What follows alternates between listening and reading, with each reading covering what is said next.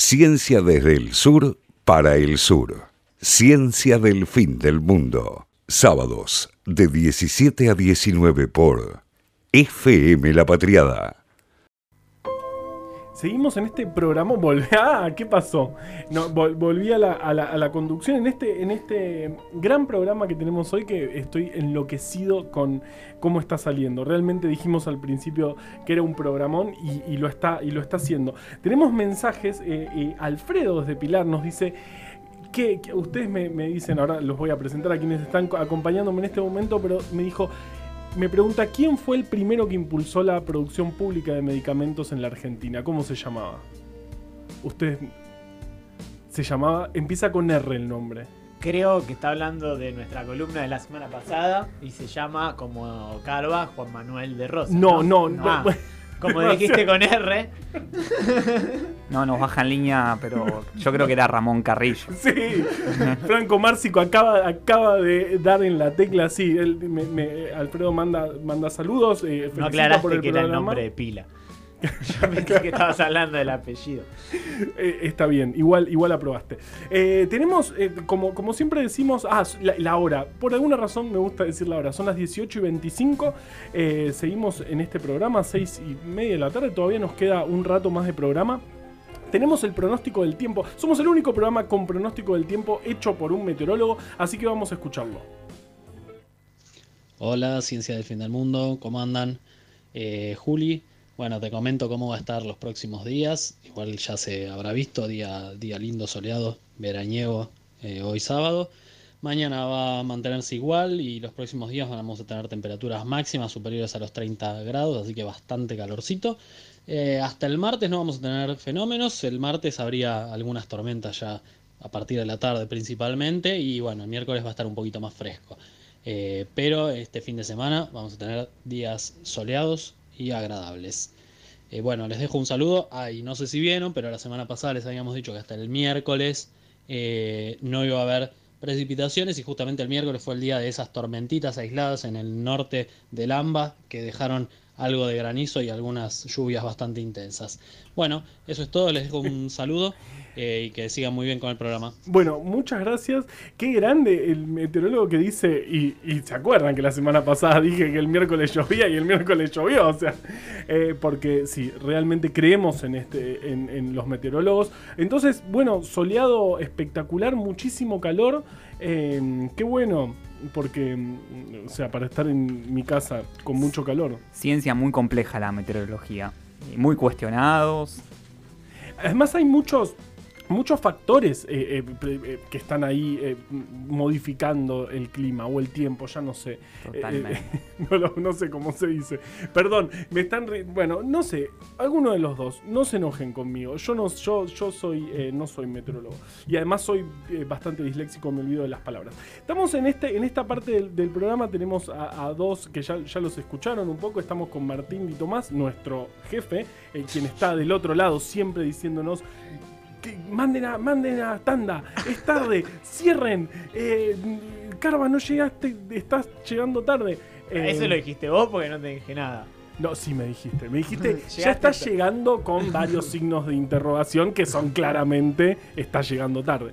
Eh, eh, em, que, que, bueno, gracias. Y también estamos con Franco Márcico, este, eh, que a quien ya escucharon es, es, es parte de este programa. Este es Nuestro, Power Ranger blanco. Nuestro Power Ranger y blanco. el tipo que, no sé, te hará 30 grados, no sé, ahora tiene, creo que ya lo dijo Juli, un pantalón largo y un buzo por las dudas. Por si Sí. no tenía suficiente calor, también se puso un buzo y se aferró al buzo, además. No se lo quiso Porque sacar. es muy cabeza dura. Porque él dice, te veniste en buzo, jaja. Y él dice, no, yo así estoy bien. Y es capaz y es mentira. de no tener Todos calor. que es mentira. Y, y me gusta cue- cuestionarlo. O sea, no me lo voy a sacar el buzo y me voy a quedar un rato largo con él. Se va a quedar para siempre con el buzo. Pero a pesar de los 30 grados que va a ser durante toda la semana, como en este programa, dijeron nuestros meteorólogos, porque somos el único programa del mundo que tiene a sus propios meteorólogos de verdad que dicen qué va a pasar con el tiempo. No es que lo miran los, los- los canales. Entonces, eh, eh, ya, ya presentándonos quiénes estamos en este momento al aire. ¿De qué, ¿De qué vamos a hablar ahora? Cuéntenme. Bueno, hoy vamos a hablar de, aparte de la historia, mi otro trabajo más y pasión o pasatiempo, no sé, un poco de todo. eh, que es el ajedrez. Eh, vamos a hablar de ajedrez e inteligencia artificial. Wow, qué barbaridad. Yo nunca, yo no me no, no sé del todo bien cómo hay que mover las piezas. Y además, sí, sí, eh, no, no, no, no soy bueno en el ajedrez, pero ¿Te gustan más las damas? Ponele. no, yo a mí no me gustan. Yo soy hijo único, esto es eh, terapia, eh, eh, entonces nunca tuve con quién jugar eh, eh, a, a esas cosas. Claro, entonces, ahora la- está más fácil con internet y eso. y además, pe- pero y además tengo un, pero lo que me llevó al hecho de ser hijo único es que tengo un problema con la competencia. Realmente, cuando estoy jugando a algo, realmente no me importa ganar. O sea, estoy jugando al TEC y realmente me da exactamente lo mismo si, eh, ocupo un país o no. Entonces, en el ajedrez me pasa eso, qué sé yo. Bueno, pierdo, jaque mate, total es lo mismo. Eh, eh, total lo importante es divertirse. Es que ahí está el tema. Para, para divertirse hay que jugar bien. Bueno, Ma- Mar- Martín es sumamente competitivo. Me imagino, Sumamente. me imagino, no me, no, jamás competiría ni con, ni con vos, Franco Marcico, tampoco. Eh, eh, además son, son, son eh, personas particularmente inteligentes con las que entrar en discusiones es, es, es meterse en problemas. Yo jugaba mucho al ajedrez con mi hermano, Márcico Mayor. Que conductor de Tengo lo tuyo por en este, yo estoy sentado en su, en su silla, conductor de Tengo lo tuyo de lunes a viernes de 17 a 19 en este, en esta maravillosa radio. Sí, él cinco años más grande y ahí me pesaba eso, porque empecé a jugar desde muy chico y siempre tenía el síntoma ese de inferioridad. Eh, y fue todo un proceso. Claro, es que viene de ahí para mí todo Sí. esto. Todo esto. Entonces, y ajedrez e inteligencia artificial. Dios, Bien. ¿cómo vas a hacer eso? Bueno, la historia de, del ajedrez y la inteligencia artificial empieza, eh, podríamos decir que la, primer, el primer granito o mito de origen, como gusta decirlo a mí, que tiene esta historia es la historia de una farsa, que es la de El Turco. ¿Qué es El Turco? Es algo que está en el libro de Carva, un breve atlas anecdótico de la ciencia. Esto me va a regalar uno después. Aunque ya lo tengo, pero solo para tener algo. Eh, que es una suerte de autómata. Un autómata es como algo que funciona por sí solo, digamos. Antes de. Sería como los padres de los robots, ¿no? Digamos, los antecesores de los robots. Que era una suerte de mesa con un tablero de ajedrez y un turco, o sea, un tipo vestido con una túnica, así como aspecto de lo que sería un- una persona de Turquía, digamos. Un por muñeco eh, Claro. vestido de turco. Yo Eh, creo, creo haber visto imágenes y daba mucho miedo. da Muchísimo mucho miedo. Yo- eh, bueno, el turco lo que hacía era, supuestamente, jugaba al ajedrez solo. Vos movías la pieza y la máquina, o sea, el brazo del turco, agarraba la pieza y la movía. Les recomiendo que lo busquen porque, bueno, es un poco difícil de describir. pero como bien dice Franco, era realmente intimidante y eso hacía que sus rivales, que creían que era una máquina real, entre ellos Napoleón Bonaparte, por ejemplo, que fue un jugador de ajedrez. eh, que digamos, Medio pelo era. O, no, o- pero tenía su nivel para su época. De hecho, hay una apertura que se llama la Apertura Napoleón, que se da después de. Bueno, no, no se las recomiendo, pero es conocida. Eh, y la partida es muy interesante. Ahora, ¿qué pasaba Claro. con, con esta máquina del turco? Porque, porque estamos hablando, el turco fue construido a fines del siglo XVIII. Sí, eh, en 1769. Exacto, un, un momento en el que eh, a- eh, se em- empezaban a, a surgir y a explotar por todos lados máquinas eh, hechas con mecanismos muy complejos. Había un pato famoso que podía comer, eh, había grandes estructuras mecánicas, era un momento muy de, de- de- de- muchas estructuras mecánicas muy, muy complejas. eh, y, en, y en el medio de todo esto aparece una máquina que juega al ajedrez de verdad. ¿Y cómo? O sea, y, y- y claro, imagínate, con un, un muñeco vestido de turco, vos te. Yo, yo tiro el rey y me voy corriendo, Bueno, digamos. muchos dicen que justamente el turco lograba ganar muchas partidas porque ponía muy nervioso a sus rivales el hecho de pensar que estaban jugando contra una máquina y encima eh, una tan, digamos... Espectacular claro, y digamos. monstruoso. Ahora, lo que pasaba realmente es que tenía, digamos, como una suerte de ilusión óptica sobre unos engranajes que funcionaban y se movían, pero realmente había una persona metida dentro de la mesa, que era, digamos, como un escritorio, y movía de una forma muy compleja, digamos. Esto, más allá de que no era real que jugaba solo, era un, digamos, adelanto importante en términos mecánicos, porque Totalmente, lograba porque era el- esa era que la- una la persona cosa. encerrada en una posición sumamente incómoda, porque realmente es muy difícil entrar en esa caja, logre desde adentro mover la máquina del brazo del turco para que mueva las piezas y seguir el partido desde ese lugar. Rarísimo. Rarísimo. Bueno, con el tiempo esto se descubrió que no era verdad.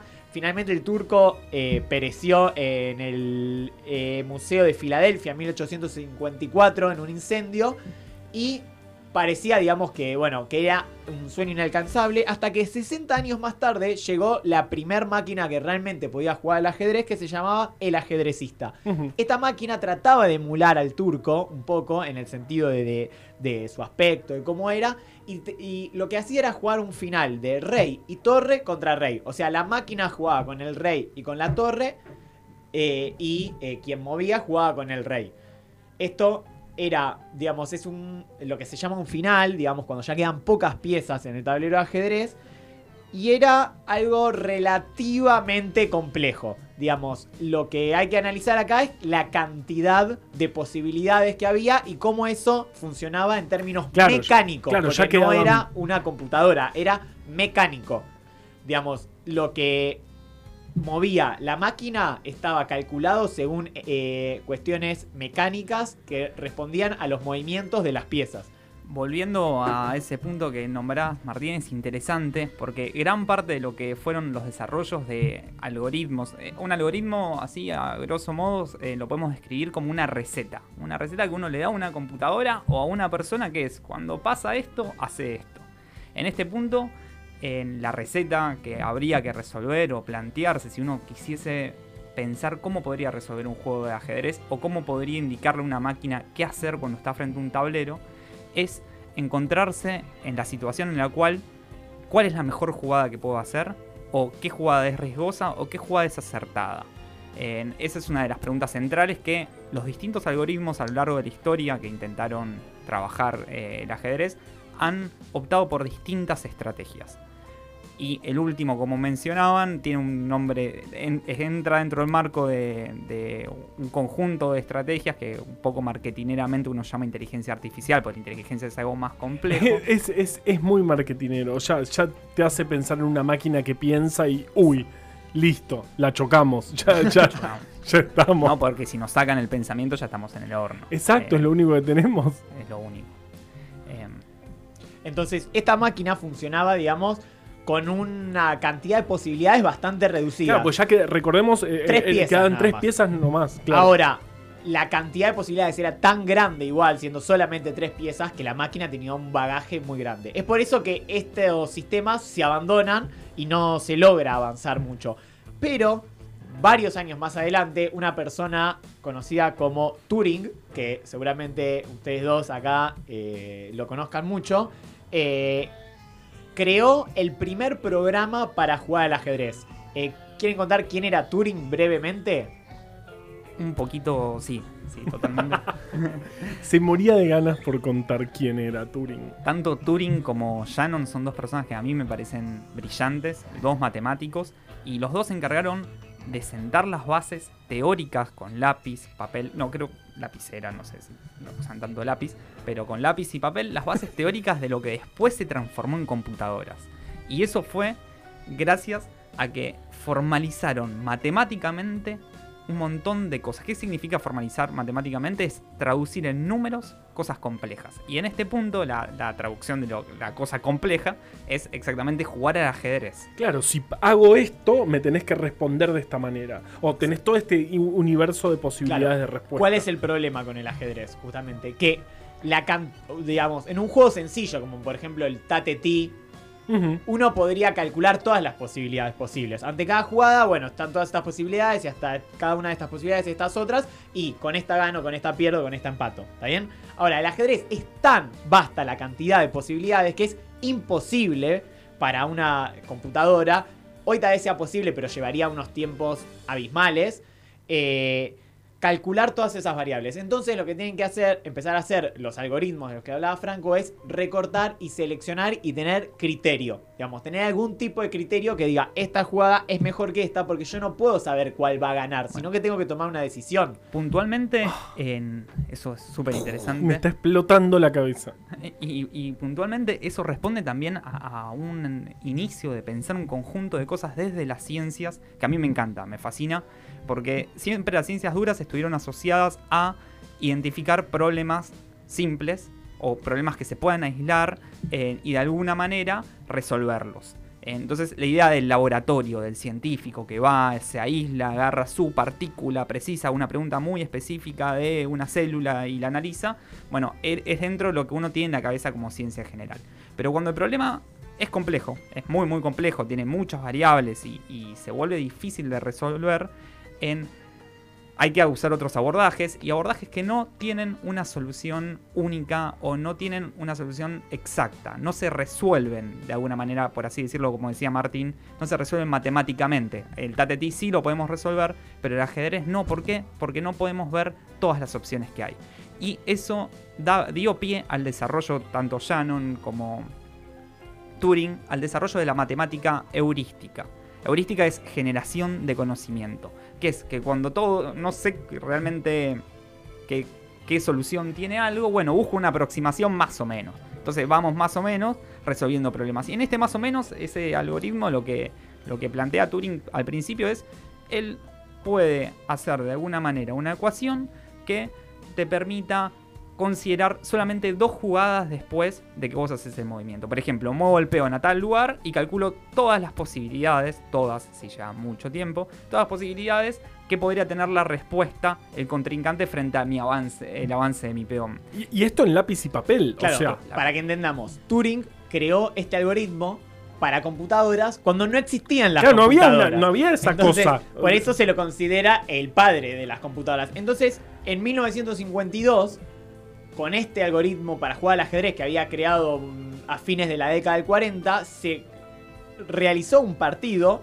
donde Turing agarró un lápiz y papel, como bien decimos, y eh, frente a un tablero, frente a otro jugador, calculaba con su algoritmo las jugadas. Ese partido lo pueden buscar, está en internet, quien sepa ajedrez podrá ver que la máquina, no, perdón, la máquina de papel, como se le decía, tenía un juego aceptable, digamos, perdió el partido. O sea, a mí me ganaba, pero. En 24 jugadas, pero alguien que no juega al ajedrez probablemente le hubiese ganado, lo cual es un gran avance. Es un hito en la humanidad, probablemente. Estamos hablando de un algoritmo capaz de tomar decisiones. Eh, eh, Así todo, su nivel de juego era relativamente débil. Con el tiempo, sobre todo a partir de la década del 60, del 70, empiezan a avanzar. Eh, aparecen las computadoras ya reales y los programas que juegan al ajedrez empiezan de a poco a, perfeccionarse, a, crecer y podemos llegar a un punto culmine, que es el año 1997, cuando por primera vez una computadora le va a ganar un campeón del mundo.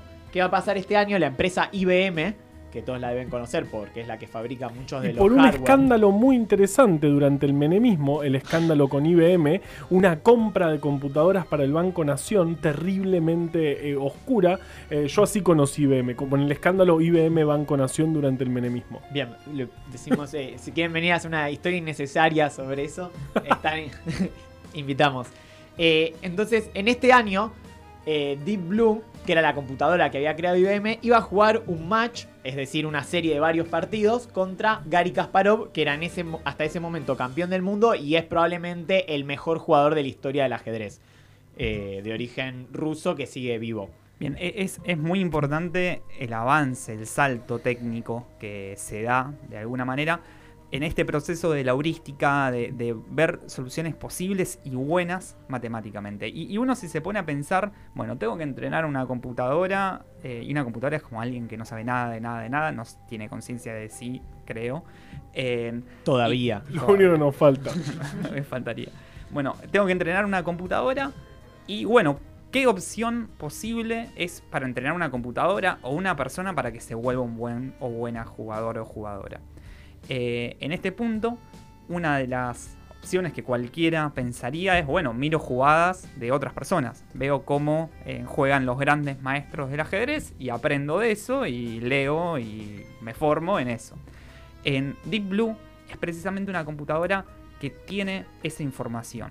Eh, fue entrenada con la, bases de datos de 700.000 jugadas cuando se larga en ese momento, cuando juega contra Kasparov y con esas 7000 jugadas lo que aprendió ya es algo que es muy, muy, muy difícil para, para el cerebro humano y esta vez de las características más que nos hacen más únicos en ese punto, que es la evaluación de si es buena o no una jugada. Ya a diferencia del algoritmo anterior de Turing, Turing ya en su papel decía que esto era una buena jugada, que era que no te coman, por ejemplo, el peón cuando lo moves.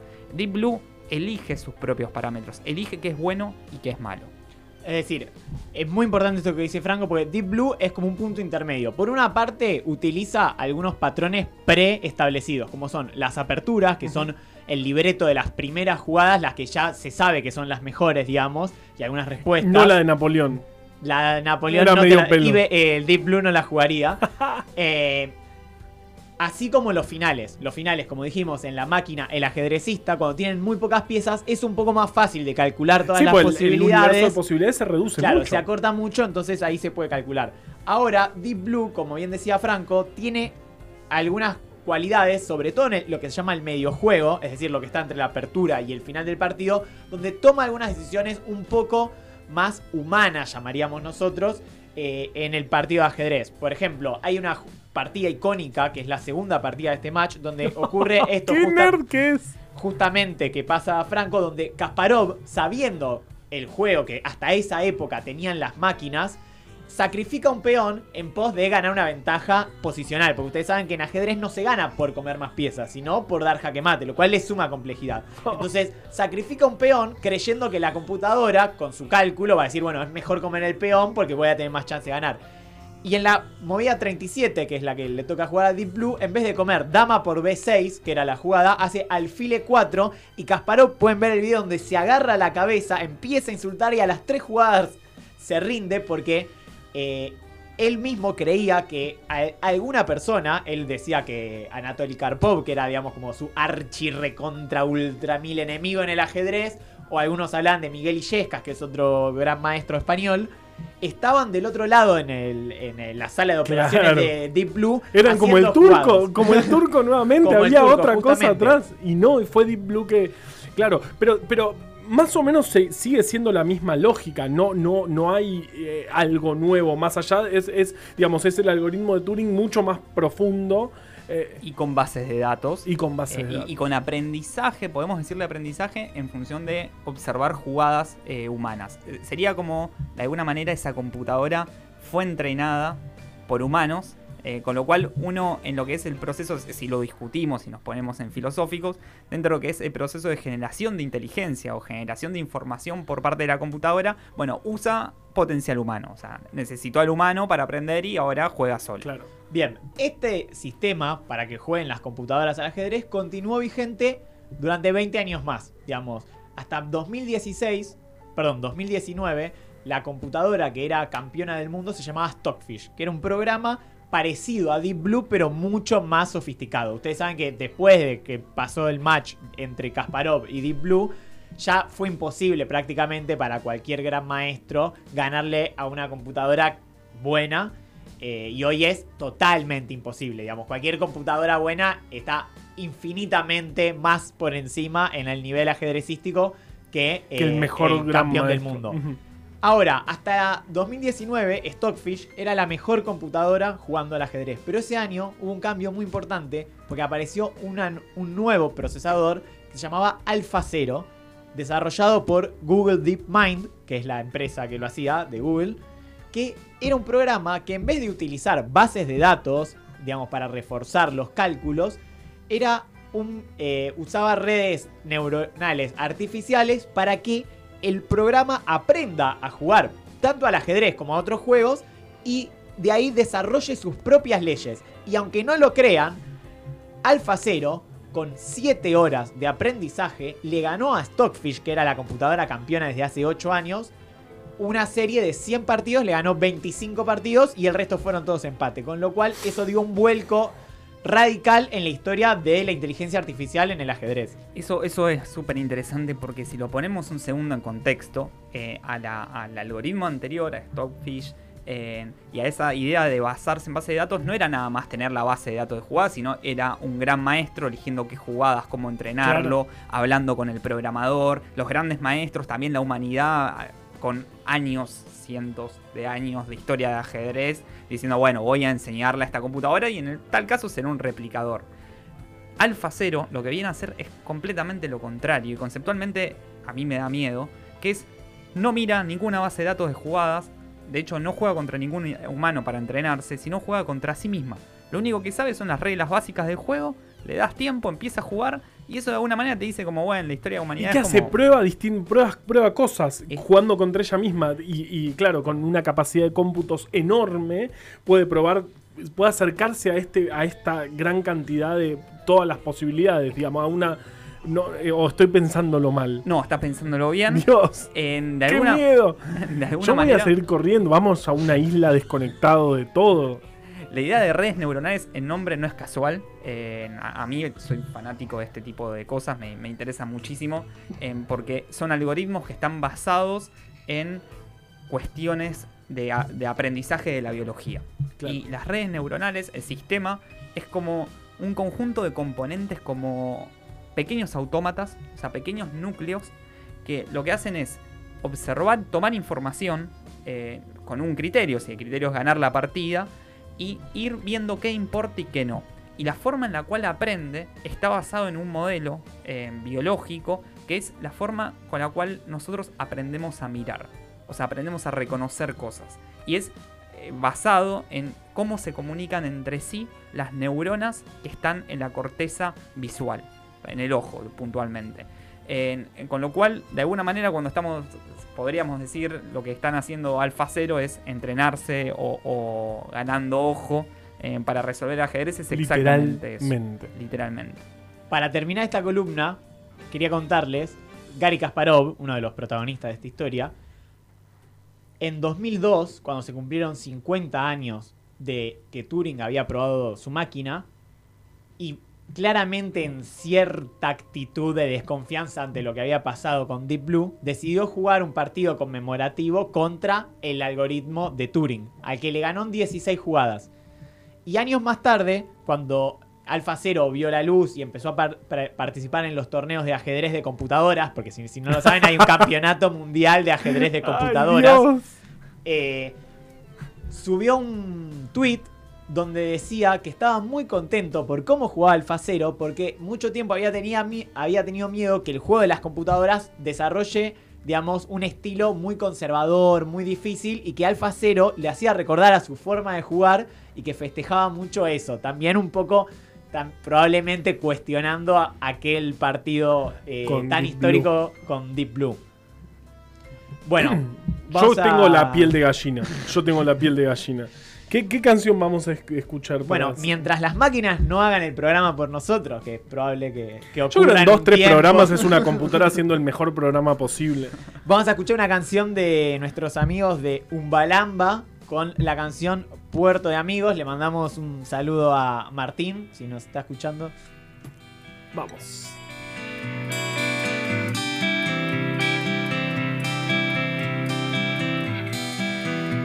Mientras el mundo siga, pone FM La Patriada, Ciencia del Fin del Mundo.